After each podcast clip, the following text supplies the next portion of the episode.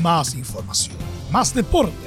Estadio en Portales ya está en el aire con su edición matinal. La primera de Chile, uniendo al país de norte a sur.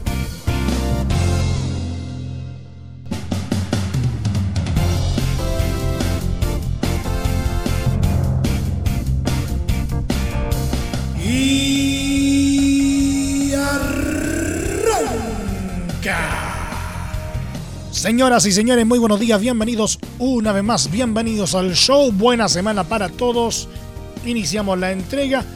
A pesar de, de, todo lo que estamos viviendo, afortunadamente no nos falta fútbol.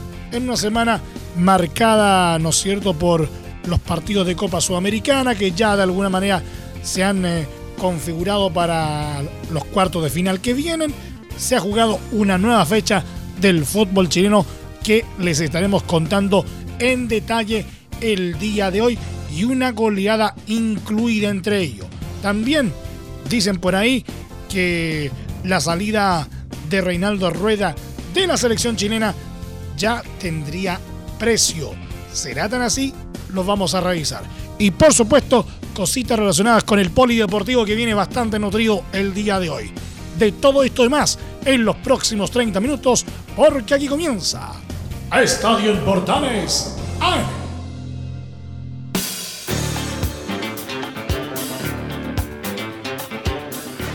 Desde el máster central de la primera de Chile uniendo al país de norte a sur, les saluda Milo Freixas. Como siempre, un placer acompañarles en este horario.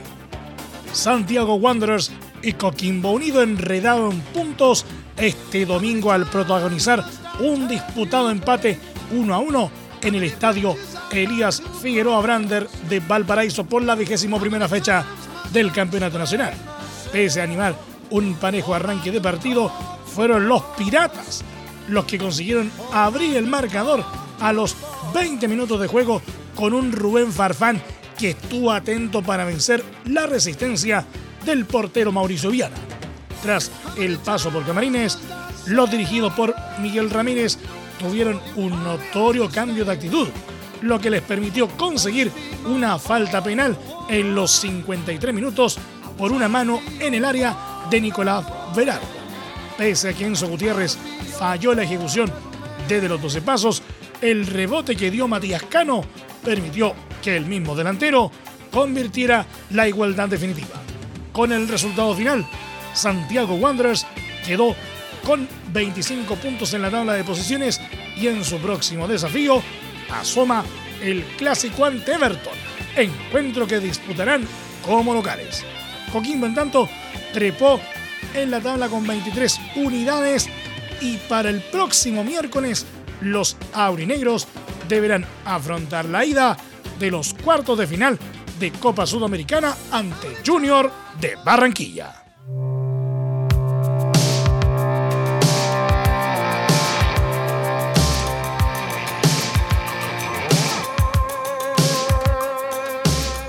La denuncia contra Unión La Calera ante el Ministerio Público por supuesta suplantación de identidad.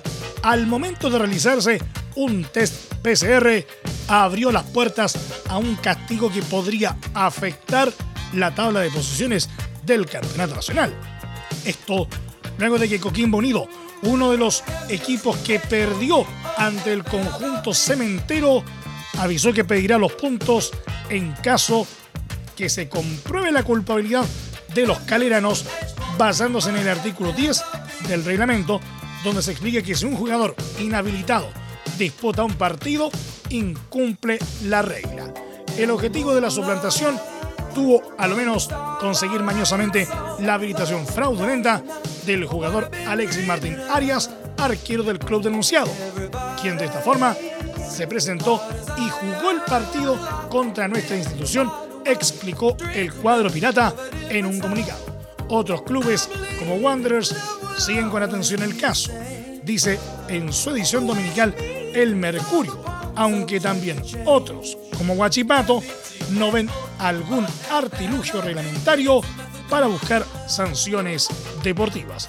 No veo por dónde se pueda solicitar la resta de puntos, dada la reglamentación actual dijo el presidente de Huachipato, Victoriano Cerda.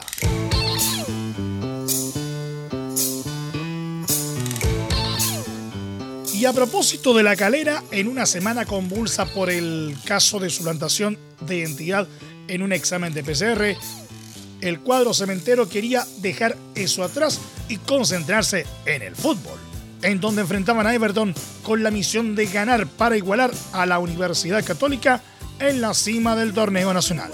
Y vaya de qué manera lo hicieron. Los cementeros arrollaron por 6 a 2 a un cuadro ruletero que se desdibujó desde la expulsión de su defensor central, Sebastián Pereira, a los 22 minutos. Con el resultado, Calera trepa al liderato e iguala a la UC con 45 puntos. Recordemos igual que los Cruzados no jugaron en esta fecha el clásico universitario por su compromiso en la Copa Sudamericana. En el trámite del encuentro, los locales siempre fueron algo más, pero la expulsión en los ruleteros fue clave para lo que vino después. El equipo de Viña del Mar mostró muchas falencias defensivas y se vieron muy desconcentrados en la marca. Para Calera anotaron Juan Leiva a los 8 minutos, Gonzalo Castellani a los 22 y a los 55 minutos, Fernando Cordero a los 40, Jonathan Andía a los 61 y Andrés Vilches de Chilena a los 65 mientras que los de Everton fueron obra de Rodrigo Echeverría a los 15 y Juan Cuevas a los 49 minutos. Una tremenda goleada para los dirigidos por Juan Pablo Boivoda, que de esta forma logran dejar atrás la eliminación en octavos de Sudamericana y siguen peleando por el título en el torneo nacional.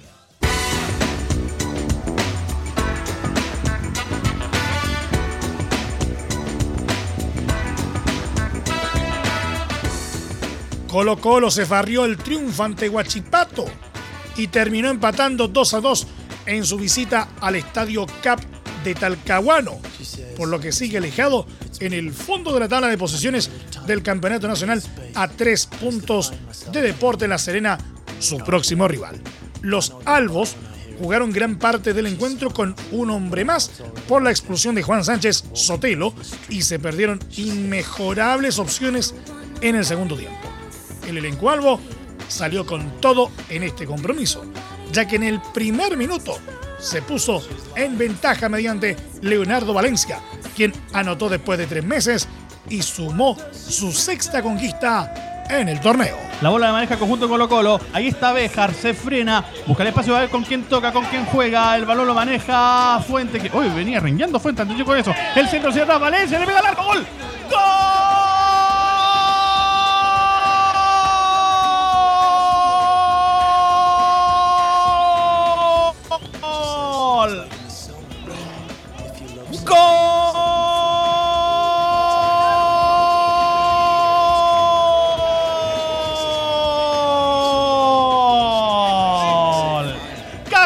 Cacique, cacique, cacique, cacique, cacique, cacique. En su regreso, en su regreso le pegó con fuerza el Leo Valencia para colocar la primera pepa acá en la cancha del CAP. Primer minuto, sí, minuto y medio, primera parte. Guachipato 0, Colo Colo 1, el Leo Valencia. El cacique contó con un inspirado Matías Fernández en el arranque, quien participó en las jugadas más peligrosas y mostró una clara mejoría en el aspecto físico, siendo una fuente de generación de fútbol. Pese a eso, los acereros no se achicaron y lograron empatar el duelo en los 24 minutos con una conquista de Sánchez Sotelo, quien aprovechó un balón flotante en el área popular y anotó. El que la va a tomar, ahí está Israel Poblete, abre por derecha, por esa zona aparece Joaquín Gutiérrez, zona de peligro arriba al centro, buscaban a Masanti, rebote en el área, atención con esto, Masanti, gol de Guachipato. ¡Gol!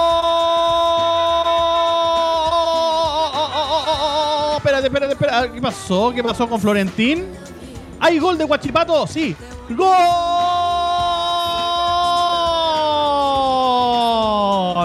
Acerero, acerero, acerero, acerero, acerero, acerero, acerero. Ahí estaba, sí. Apareció solito, solito, solito dentro del área. Me parece que fue Sánchez Sotelo finalmente. Sí, fue Sánchez Sotelo finalmente. Número 9 del cuadro de Guachipato. Juan Sánchez Sotelo coloca el empate. Minuto 25, primera parte. Colo Colo 1, Guachipato 1, Juan Sánchez Sotelo. De igual forma, la escuadra de Gustavo Quinteros reaccionó rápidamente y volvió a adelantarse en el marcador, gracias a Maximiliano Falcón, quien de cabeza marcó su primer tanto en el club a los 28 minutos.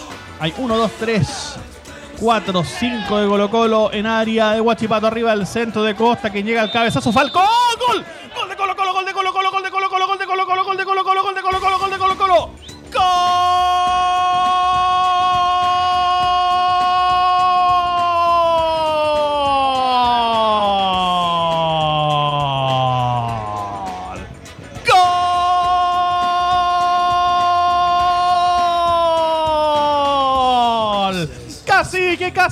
Cacique, cacique, cacique, cacique, cacique, cacique. Sí, ese es Freddy Turbina. Y dicen que no duerme. Cabeció solo, solito, solo. Nadie la marcaba el número 37 de Colo Colo. A cobrar nomás ante la débil resistencia de Yerko Urra. En 29 minutos. En 29 minutos de esta primera parte. Otra vez el, el desequilibrio. En la jugada siguiente nada le duró la, la esperanza al cuadro de Guachipato. Coloca el segundo el cuadro Albo. 29 minutos primera parte. Colo Colo 2. Guachipato 1, el Peluca, Freddy Turbina, Maxi Falcón. En los 34 llegó la incidencia que parecía iba a condicionar el compromiso, ya que tras una fuerte entrada sobre Nicolás Blandi, Sánchez Sotelo vio la roja, luego de una revisión en el bar y dejó con 10 a su equipo que perdía por 2 a 1. A pesar de esta situación, los acereros propusieron un duelo de igual a igual y se generaron buenas ocasiones de gol, advirtiendo que si Colo Colo no cerraba el partido, iba a sufrir. Quinteros dispuso cambios en ofensiva e incluyó a los debutantes Pablo Solari e Ignacio Jara, además de Javier Parragués, quien tuvo una gran posibilidad mano a mano para sentenciar la historia, pero terminó definiendo mal y dejando vivos a los locales. Los siderúrgicos tomaron el regalo y consiguieron la definitiva igualdad 2 a 2 con un cabezazo de Claudio Sepúlveda a los 70 minutos, teniendo una ocasión de Jofre Escobar incluso para ganarlo, pero consiguiendo al final un punto muy valioso por el trámite del partido. Venda el tiro de esquina, lo Valenzuela. ¡Golazo!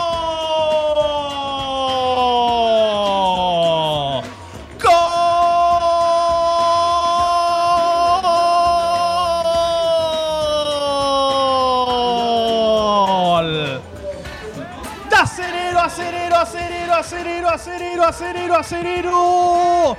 Esa bendita costumbre de marcarle al popular. Otra vez el capitán, otra vez el Chepo Sepúlveda. El centro preciso de Valenzuela. La cabeza del Chepo para sorprender a Brian Cortés que se estiraba, se estiraba, pero no llegaba. Y al minuto 70, 25 minutos segunda parte. Lo empata Guachipato. Se vino abajo Colo Colo, digamos las cosas como son. Colo Colo 2, Guachipato 2. El Chepo Sepúlveda. En la próxima jornada Colo Colo recibirá a La Serena en un partido clave en busca de alcanzarlos en el penúltimo lugar, el cual se jugará el martes, mientras que Huachipato enfrentará a O'Higgins en Rancagua. Estas fueron las declaraciones post partido entregadas por el técnico del cacique Gustavo Quinteros y la escuchamos en Estadio en Portales AM. Yo creo que hoy el equipo, el equipo jugó mejor, tuvimos un poco más de variantes ofensivas, generamos situaciones, presionamos arriba. Después, bueno, nos quedamos un poquito por ahí sin pierna con Blandi, con, con Matías, que se quedaron, estaban un poco cansados porque no vienen jugando con regularidad. Yo creo que para los próximos partidos ellos van a encontrar mucho más ritmo, van a aguantar mucho más el partido. Y hoy debutaron, eh, para mí debutaron Matías Fernández, Blandi, no habían jugado de inicio nunca. Jara, el pibe Solari, o sea, necesitamos de todos los jugadores. Eh, llegaron hace poquitos días y ya tuvieron que jugar. evidentemente eh, tenemos que tener más tiempo de trabajo con ellos para que jueguen, para darle funcionamiento, para que sepan bien cada función y hacerla bien cuando les toque entrar. Pero bueno, eh, hoy tuvimos que reemplazar a Matías y a Blandi porque no estaban para, para hacer 90 minutos a toda intensidad. Pero entraron bien, yo creo que entraron bien.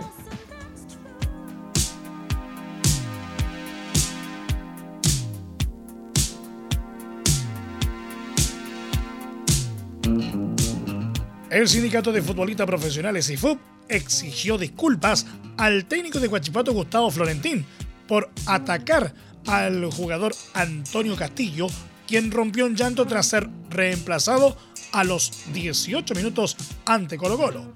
Florentín, al ser consultado por esto tras el compromiso, dijo que si el jugador no es valiente, se equivoca de profesión. Uno tiene que ser fuerte. No me preocupa. Fue una decisión mía y tengo todo el derecho a realizar lo que pienso con mi cuerpo técnico, lo que provocó un comunicado del CIFUB. Jugar bien o mal un partido y ser criticado es parte de nuestro trabajo, como le pasa a todos en sus respectivas áreas. Pero atacar a un futbolista por abrazar una profesión que ama es una actitud deleznable. Exigimos disculpas públicas del DT Florentín.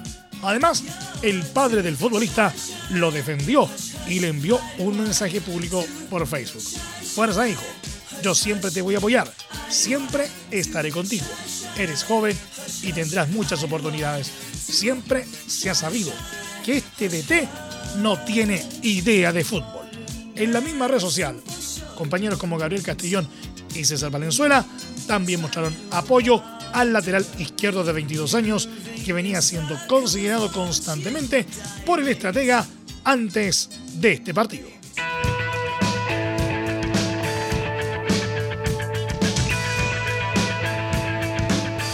El joven delantero Bruno Bartichotto selló su vínculo con Universidad Católica al firmar su primer contrato como jugador profesional del club, algo que también concretaron Aaron Astudillo y Carlos Salomón. Fue el propio conjunto de la precordillera el que dio la noticia a través de sus redes sociales, indicando que los tres canteranos formalizaron su presencia en el primer equipo. Felicitaciones muchachos. En el marco del proceso habitual de firma de primeros contratos profesionales, durante este año sellaron su vínculo con Católica, Carlos Salomón, Bruno Bartichotto y Araón Astudillo, venezolano nacionalizado chileno, señaló la franja en la publicación. Tanto Bartichotto como Salomón y Astudillo comenzaron a ser parte de las situaciones del técnico Ariel Holland en la UC, siendo los defensores los que pudieron ver acción en un duelo ante Everton por la primera rueda del campeonato nacional.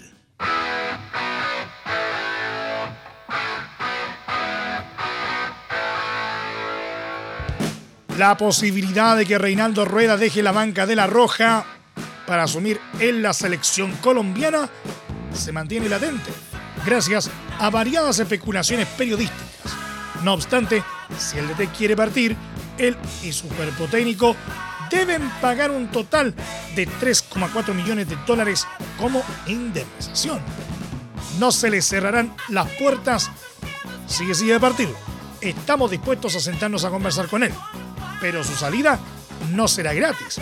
Hay una indemnización que por contrato él y su cuerpo técnico deben cumplir, dijo un dirigente de Quirín al Mercurio. Así, Rueda tendría que pagar 2,2 millones de dólares por su salida y 1,2 millones por el cuerpo técnico que lo acompaña. Según la misma publicación, cercanos al técnico lo ven tranquilo y hasta ahora no ha recibido ninguna oferta aunque aseguran que difícilmente se negaría a un ofrecimiento de la selección de su país. Si fuera cualquier otra selección o equipo, él diría que no inmediatamente, pero si es la selección de su país, creo que partiría explica. Sabe que el medio en general no lo quiere, que la dirigencia actual no lo trajo y que hay directores que prefieren que se vaya. Es un caballero le gusta cumplir con sus compromisos, pero si le dan la chance de partir, creo que buscaría la salida, añaden.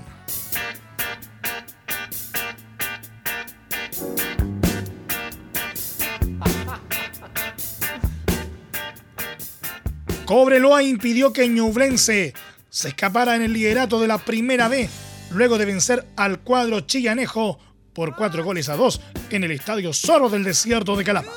El cuadro loino fue superior en todo momento y ya a los 18 minutos ganaba por 1-0 gracias a la anotación de Nicolás Maturana, quien marcó su primer gol con la camiseta naranja.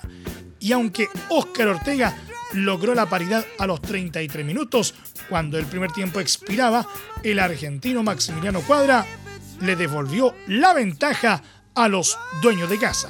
El mismo Cuadra aumentó a los 61 minutos y aunque Ortega puso la incertidumbre con un descuento a los 66, Roberto Riveros selló el triunfo naranja a los 87.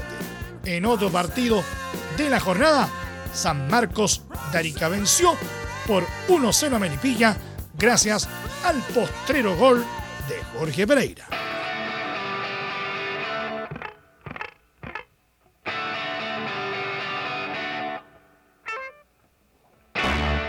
San Luis anunció este sábado la desvinculación del técnico Marcelo Raña, quien duró dos meses solamente en el cargo, luego de la tremenda goleada sufrida por 5-0 a manos de Puerto Montt en el Estadio Bicentenario Chile. Los canarios informaron el hecho mediante un comunicado en el que aclararon que se trató de una decisión de común acuerdo entre la dirigencia y el estratega, que había llegado el 3 de octubre y añadió, agradecemos enormemente la nobleza de Raya, destacando por su calidad humana y profesionalismo. De igual manera, le deseamos el mayor de los éxitos en sus futuros desafíos profesionales. El elenco de Quillota, que ganó solo un partido en el ciclo de Raya, acumuló ocho fechas sin ganar, con cinco derrotas consecutivas, por lo que se ubican penúltimos con 19 puntos, solo por encima de Santa Cruz, en la tabla general de la Primera B y en la misma posición en la tabla ponderada del descenso con 1,003, solo superando a Valdivia.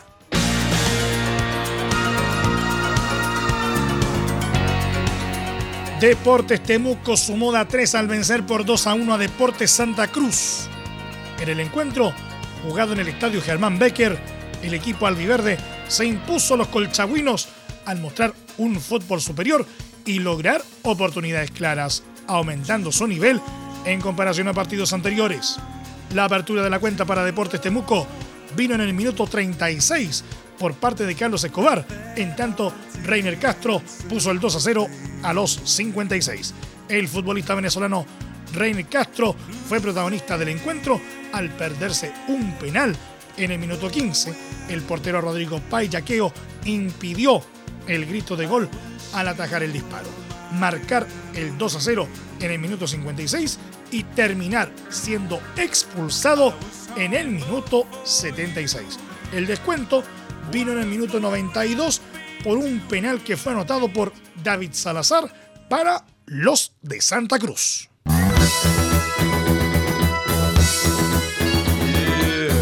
El chileno César Pinar estuvo este domingo su estreno goleador por gremio en la victoria por 4-0 frente a Vasco da Gama, que lo dejó en el cuarto lugar del Brasileirao tras 23 partidos disputados. El ex Universidad Católica se lució con la especialidad de la casa, ya que sacó un furioso remate de zurda desde fuera del área. Inatajable para el portero rival Fernando Miguel, que significó el tercer tanto de su escuadra en los 55 minutos. Diego Sousa con un doblete a los 41 y 53 y Lucas Silva de penal a los 90 más 3 completaron un resultado redondo para la escuadra de Belo Horizonte que tendrá su próximo desafío este miércoles ante Santos por el duelo de ida de los cuartos de final de la Copa Libertadores.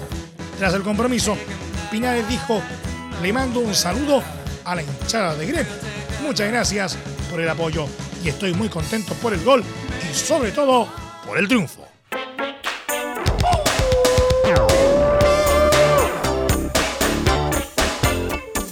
Real Betis, elenco dirigido por el chileno Manuel Pellegrini, retomó la senda del triunfo, luego de vencer este domingo a Osasuna por 2 a 0 en el estadio El Sadar de Pamplona. El equipo del entrenador chileno, que no contó con el lesionado portero Claudio Bravo, venía de tres caídas seguidas, por lo que necesitaba de manera imperiosa una victoria para recuperar confianza. Y aunque en el primer tiempo el marcador se mantuvo en cero, los goles de Borja Iglesias a los 76 y Juan Miranda a los 90 más 2 sirvieron para desnivelar el marcador. Con este resultado, el conjunto albiverde llegó a los 15 puntos y se instaló en la octava posición en la lucha por alcanzar la clasificación a una Copa Internacional. Bayer Leverkusen, que no tuvo a Charles Aranguis por su lesión, se quedó con una importante victoria de 3 a 0 en su visita a Schalke 04 por la décima fecha de la Bundesliga, resultado que lo dejó como nuevo escolta del líder Bayern Múnich.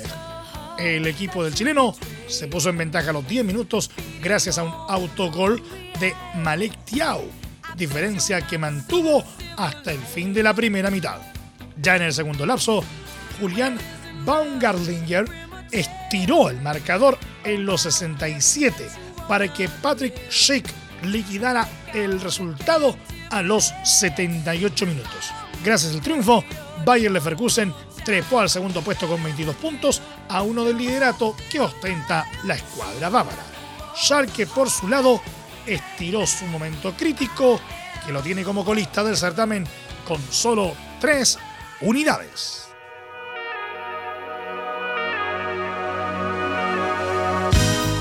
AC Milán derrotó 2 a 1 a Sampdoria como visita por la décima fecha de la Liga Italiana y se mantuvo como líder a 5 puntos de distancia de su escolta Inter de Milán. El equipo rossonero abrió la cuenta gracias a un penal de Frank Kessi a los 45 minutos y amplió la ventaja en los 77 por la conquista de Samuel Castillejo, que hizo insuficiente el descuento de Alvin Ekdal a los 82. Con la victoria, AC Milán alcanzó los 26 puntos y se mantuvo al tope de la Serie A, por encima del equipo de Alexis Sánchez y Arturo Vidal, que es segundo con 21.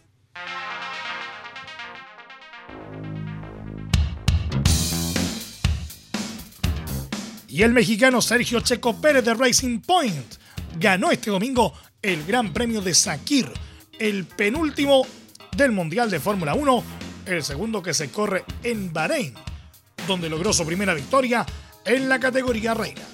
Checo ganó por delante del francés Esteban Ocon de Renault y de su compañero en Racing Point, el canadiense Lance Stroll, que acabó la carrera en tercera posición. De esta manera, logró la primera victoria para México desde Pedro Rodríguez en el Gran Premio de Bélgica de 1970, hace exactamente 50 años. Nos vamos, muchas gracias por la sintonía y la atención dispensada. Hasta aquí nomás llegamos con la presente entrega de Estadio en Portales en su edición AM, como siempre a través de las ondas de la Primera de Chile, uniendo al país de norte a sur. Les acompañó Emilio Freixas. Muchas gracias a quienes nos sintonizaron a través de las diferentes plataformas de portales digital, a través de nuestros medios asociados en todo el país y por supuesto a través de la Deportiva de Chile radiosport.cl. Continúan en sintonía de Portales Digital porque ya está aquí Leo Mora y la mañana al estilo de un clásico. Portaleando la mañana a continuación. Recuerden que a partir de este momento este programa se encuentra disponible a través de nuestra plataforma de podcast en Spotify, en los mejores proveedores de podcasting y por supuesto también en nuestro sitio web www.radioportales.cl. Más información luego a las 13.30 horas en la edición central de Estadio en Portales junto a Carlos Alberto Bravo y todo su equipo. Que tengan todos un muy buen día y un excelente inicio de semana. Y recuerden, si puedes, quédate en casa. Más información, más deporte. Esto fue Estadio en Portales, con su edición matinal. La primera de Chile, viendo al país de norte a sur.